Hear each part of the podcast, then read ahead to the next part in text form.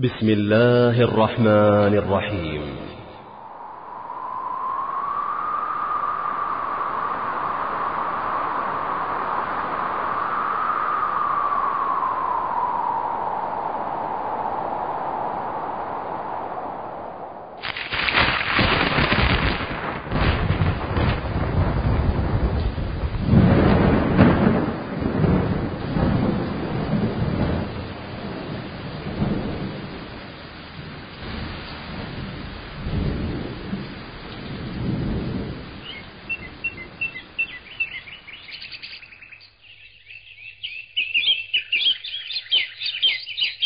ومن أحسن قولا ممن دعا إلى الله وعمل صالحا وقال إنني من المسلمين.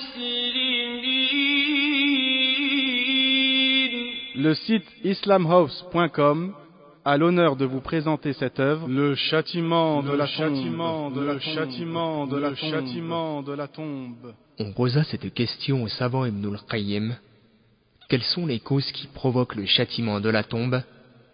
Il répondit en résumé Les personnes châtiées dans la tombe le sont pour leur ignorance au sujet d'Allah, pour leur manquement à ses recommandations et pour avoir commis des péchés.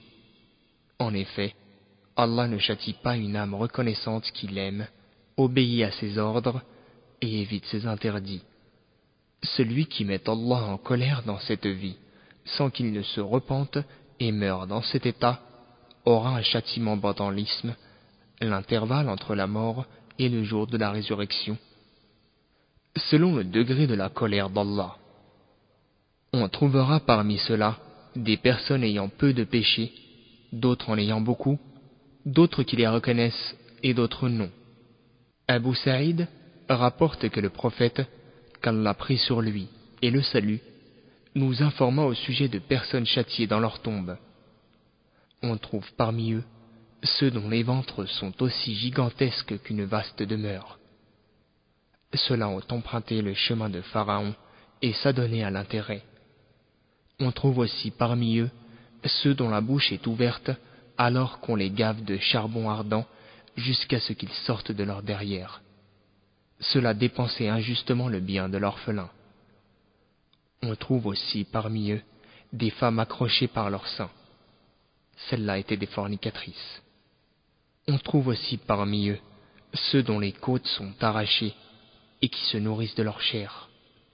Ceux-là étaient des médisants.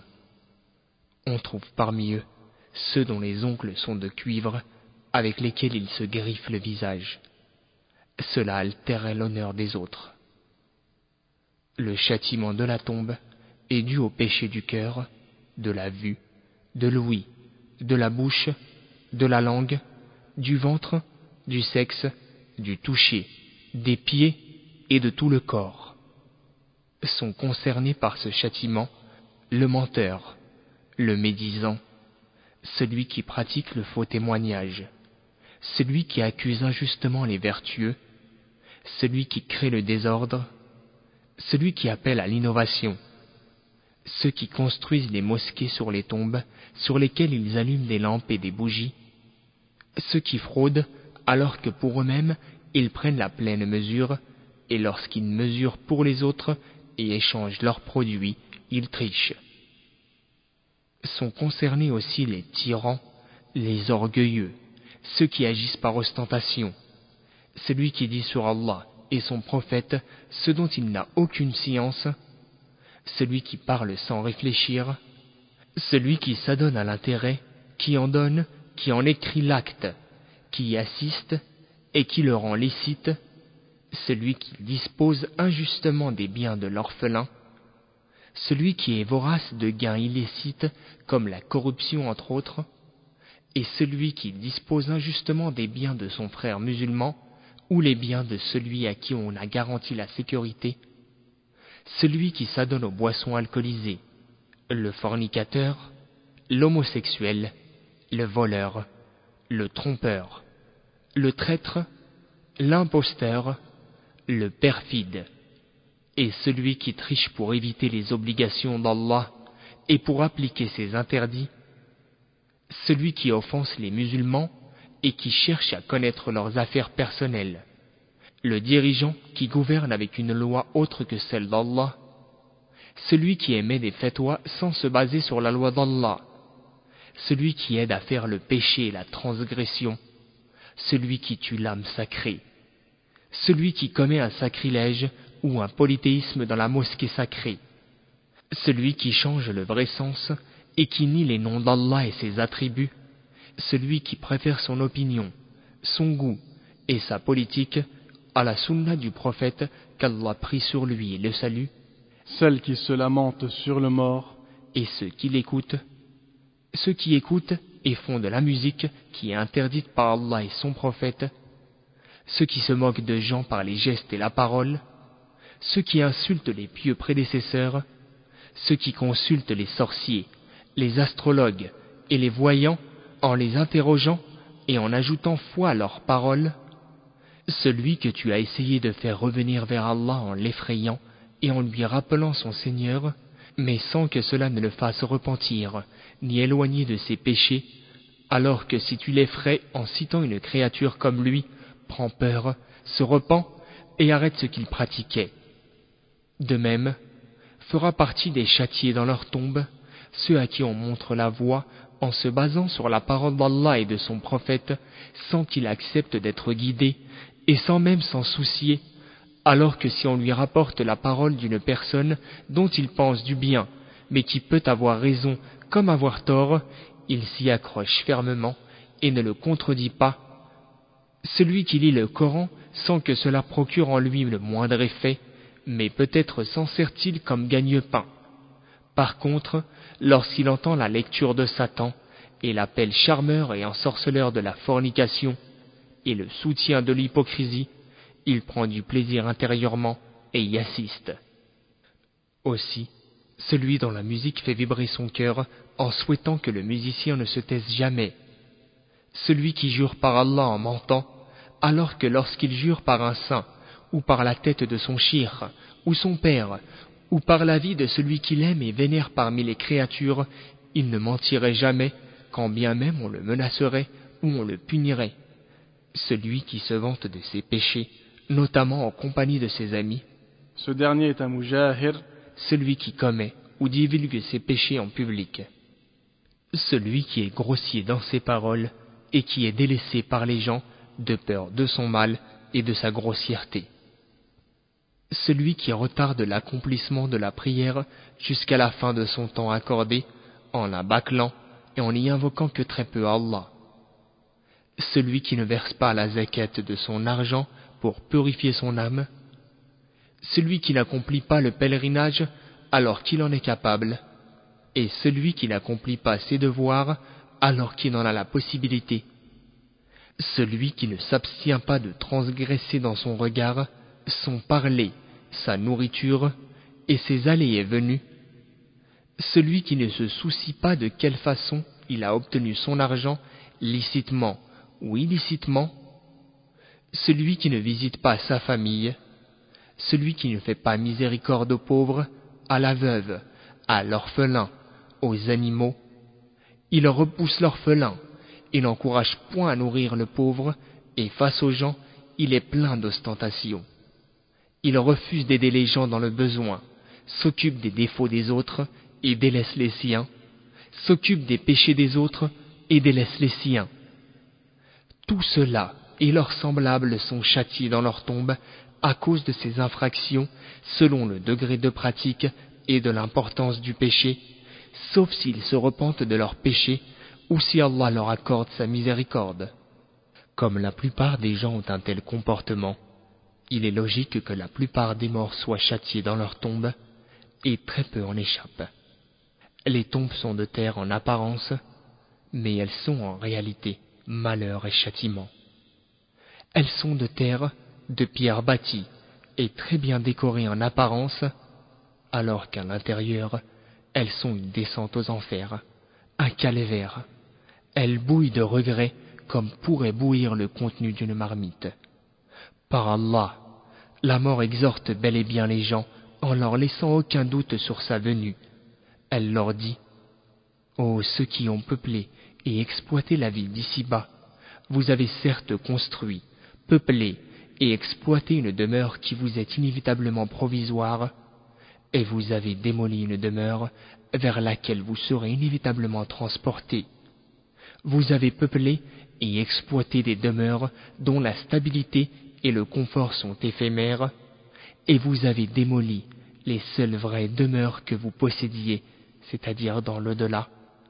Cette demeure-ci est celle de la concurrence dans les bonnes œuvres, de la mise en pratique d'actes de bien et de la semence de fruits futurs, alors que l'autre demeure est celle qui sert de leçon, soit un jardin parmi les innombrables jardins du paradis, soit un abîme parmi les abîmes de l'enfer. Qu'Allah nous accorde ainsi qu'à vous une bonne fin, et que la prière et la bénédiction d'Allah soient sur son prophète. Comment se préserver, du châtiment de la tombe? Une solution pour éviter ce qui entraîne le châtiment de la tombe est de méditer un instant pour Allah avant de dormir. Il est bon de faire un examen de conscience sur ce qui a été perdu et acquis durant la journée pour ensuite renouveler son repentir vers Allah. Celui qui le fait dormira avec ce repentir en projetant résolument de ne plus refaire ce péché en se réveillant.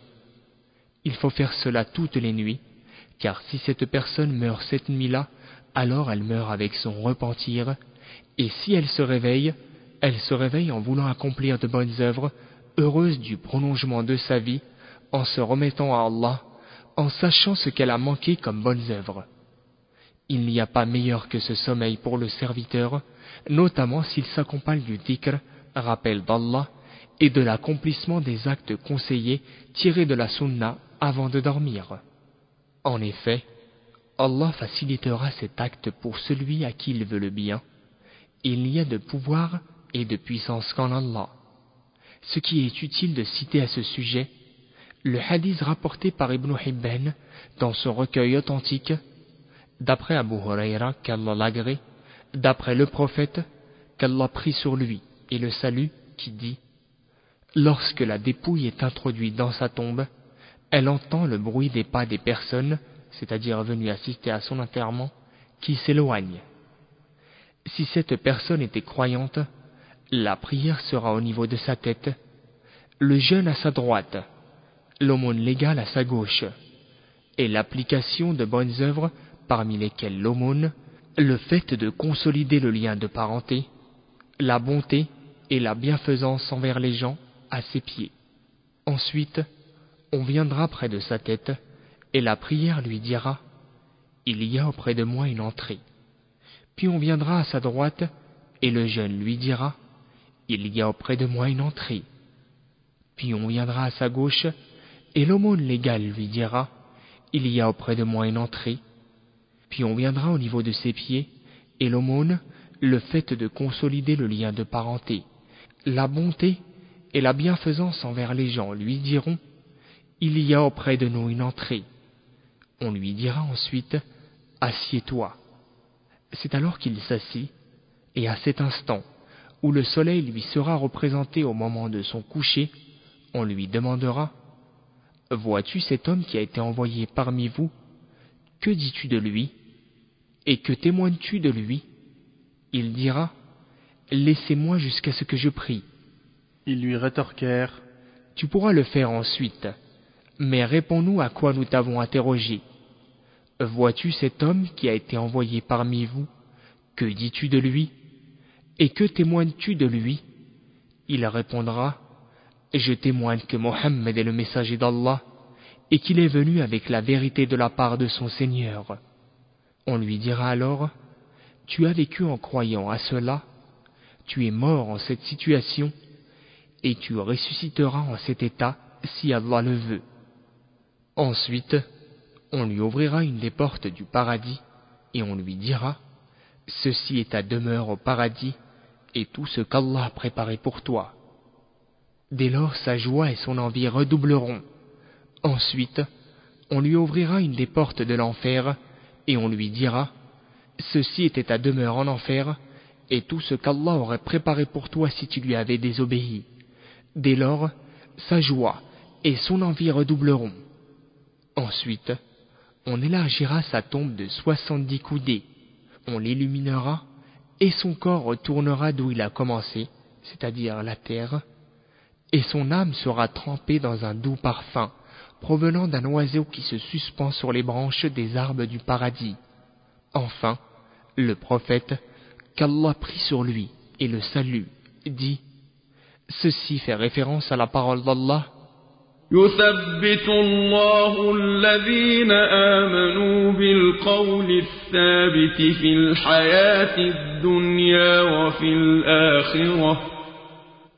Allah a fermi les croyants par une parole ferme dans la vie présente et dans l'au-delà. La sourate Abraham, 27e verset. Ô Seigneur, fais de nos tombes et de celles de nos frères musulmans des jardins parmi ceux que l'on trouve au paradis, et évite-nous toutes les épreuves, apparentes et cachées. Ô toi le généreux, et que la prière et la bénédiction d'Allah soient sur ton serviteur et ton messager, Mohammed, sur sa famille et sur tous ses compagnons. Extrait du livre Ar-Ruh du Shir Ibn Qayyim al-Jawziyah, qu'Allah lui fasse miséricorde. Cette œuvre est désormais à votre disposition. Après l'avoir mise en pratique, propagez-la, conformément à la parole prophétique. Anni walau. Transmettez de ma part, ne serait-ce qu'un verset. Votre site islamhouse.com, l'islam à la portée de tous.